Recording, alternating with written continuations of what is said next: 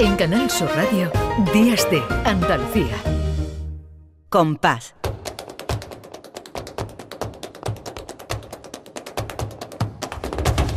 Compás. Y después, Gloria.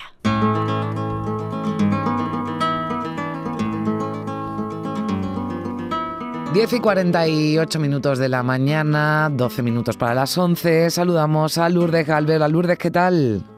Hola Carmen, muy bien. Buenos días, ¿cómo estamos? Buenos días. Lourdes, que siempre nos trae a grandes artistas para cerrar este programa ya este domingo y hoy, bueno, pues nos toca el maestro, ¿no? El maestro de la, de la guitarra, Paco de Lucía.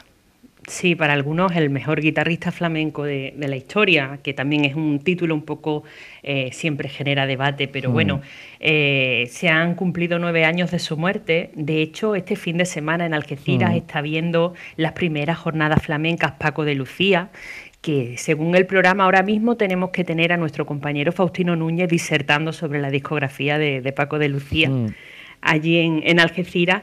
Y bueno, pues también este año de 2023, en diciembre, hubiera cumplido 75 años. Entonces, bueno, pues es una confluencia de fechas que, también nosotros queremos sumarnos al homenaje y hablar un poquito de él, ¿no? Mm, que, bueno, pues que... Sí, que se ha hablado mucho, pero muchas veces quizás nos quedamos, ¿no? Con los con los eh, bueno sí con, con las los titulares, ¿no? las letras gordas. pero los detallitos estos que tú nos cuentas siempre y que nos y que nos gustan de, de, en este caso de Paco de Lucía Lourdes. Bueno pues Paco de Lucía era el más pequeño de cinco hermanos y su padre que se llamaba Antonio Sánchez Pecino será fundamental para la carrera de su hijo porque aunque él era eh, vendedor de fruta en la Plaza de Abastos de Algeciras y también mm. era vendedor de telas y tal, pero él también era muy aficionado a la guitarra y actuaba de vez en cuando en tablaos de Algeciras, en fiestas privadas y tenía muchísimas amistades dentro del flamenco. Y él veía el flamenco como una profesión con futuro para sus hijos. Entonces a los cinco les mm. inculca el amor por el flamenco y los va llevando a ver qué cualidades tenía cada uno.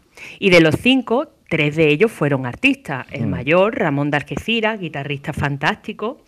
Su hijo Pepe, Pepe de Lucía, cantaor, mm. eh, padre de Malú. Mm. Y Paco, que era el más pequeño y era el más virtuoso con la guitarra. Y bueno, pues empieza desde que Paco tenía seis años, empieza a enseñarle ya a tocar, ¿eh? Junto con su hijo Ramón el mayor, ya le iban enseñando con seis años.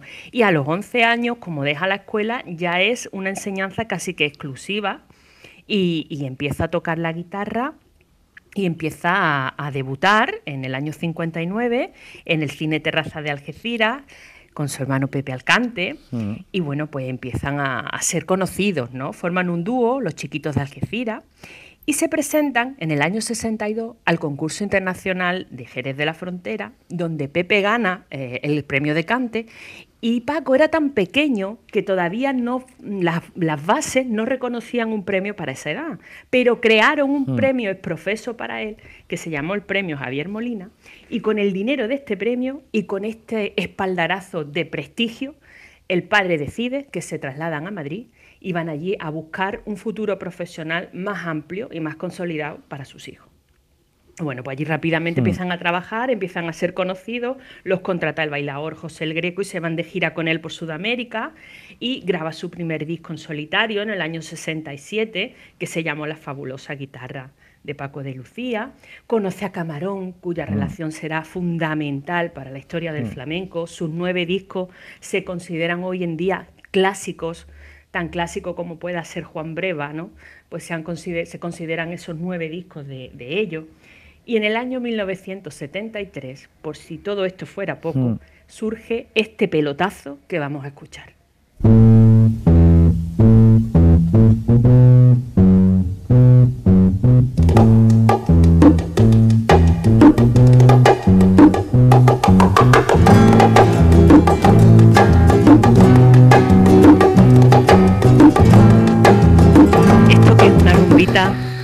Que, todos conocemos. Totalmente. Yo creo que, fíjate, que puede ser de, la, de las melodías que todos identificamos, ¿no? Este Entre dos aguas de, Paco de Lucía, ¿no? Tiene que haber muy poca gente que no lo identifique, ¿verdad, Lourdes? Claro, es una rumba entre dos Mm, aguas, sí. no es demasiado compleja eh, a la hora de componerla, de hecho la componen de manera improvisada porque tenían que cerrar un número de cantes para el disco y tenían que cum- cumplir el contrato. Entonces como cierre hacen esta rumbita que introducen los bongos, esa percusión de Ah. bongo, el bajo eléctrico que va acompañando a la guitarra, que todo esto es novedad. Y bueno, pues se convierte en un fenómeno, una Total. rumbita sencilla y sin embargo mm, que es casi que un estandarte o un himno en el día de hoy. Esto está dentro del disco Fuente Caudal y pues esto es como que catapulta, catapulta a Paco a otra dimensión. Es como que su dimensión musical empieza a sobrepasar su dimensión flamenca y él se da cuenta y es una cosa que transmite a todos los demás y me parece muy importante Mm. que el flamenco es una música más, a la altura de cualquier otra música. Y empieza a conocer a otros músicos, sobre todo a músicos del jazz, Mm. como Aldi Meola, como John McLaughlin, como Chick Corea, y empieza a, a hacer colaboraciones con ellos sin perder jamás su esencia, porque eso él lo tenía muy claro, y eso se refleja en sus discos, como en Ciriab, donde graba esta taranta que vamos a escuchar en homenaje a una de, su- de sus grandes influencias guitarrísticas en su vida, que fue Sabica. La otra fue Niño Ricardo, Sí. y eh, Sabica fue también su gran eh, espejo donde se miró y le graba esta taranta.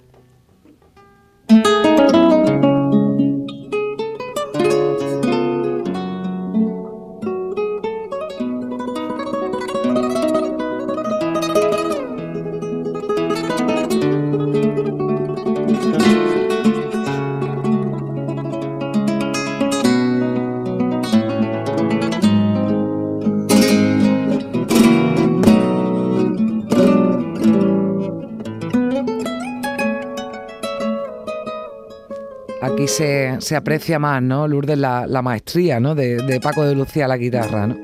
Claro, y el conocer otras Mm. armonías, otras músicas, que, que él se las lleva a su terreno, pero que, que le hacen tener, pues eso, otra visión, ¿no? Otra Mm. dimensión a la hora de componer. Luego otra cosa que algunas personas desconocen es que el aporte del cajón flamenco Mm. es de Paco de Lucía. Porque Paco lo conoce en Perú, eso es un instrumento folclórico de Perú, del folclore de Perú.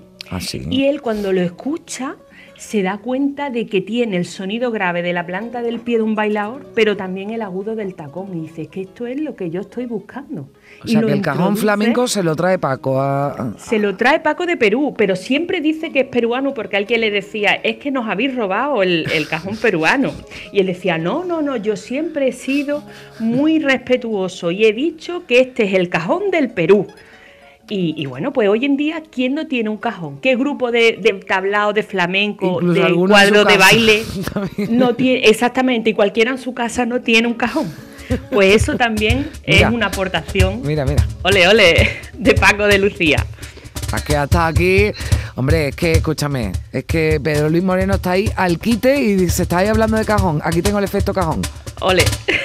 Anda que no. Cajón peruano, ya le vamos a llamar peruano también, no le vamos a quitar el, el nombre. Bueno, eh, Bueno, y- Sí, Lourdes, cuenta. Nos tenemos que despedir. Desgraciadamente sabemos que un infarto se lo llevó. Hmm. Estaba, ya vivía en Playa del Carmen, en, en México, En México, con, sí. con su segunda mujer. Estaba jugando con sus hijos y, y bueno, pues fíjate, el destino le tenía esa jugarreta ahí. Sí, porque, podía estar vivo joven, perfectamente. Perfectamente, claro. Estamos hablando de hace nueve 75 años, ¿no? años. Nueve años que murió, o sea que tenía eh, Claro. 66 años, Siete. ¿no? Mm, 67 años. 66, cuando- 67, sí.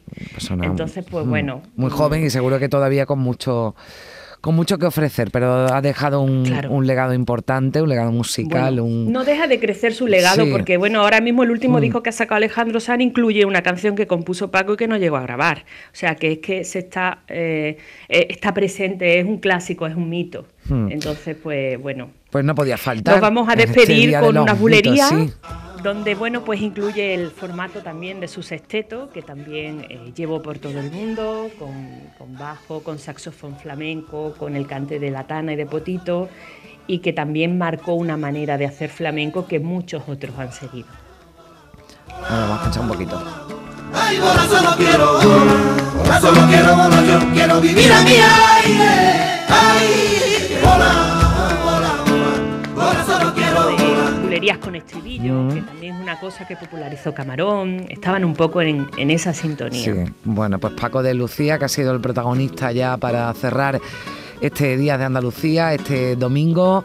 Lourdes Galve, un beso enorme y muchas gracias como Un siempre beso. por acompañarnos y por contarnos cosas que yo no tenía ni idea de lo del cajón peruano, así que con eso que me voy que he aprendido hoy como siempre, que aprendo mucho de, de ti. Un Lourdes, un placer. beso, gracias. En Canal Sur Radio, Días de Andalucía, con Carmen Rodríguez Garzón.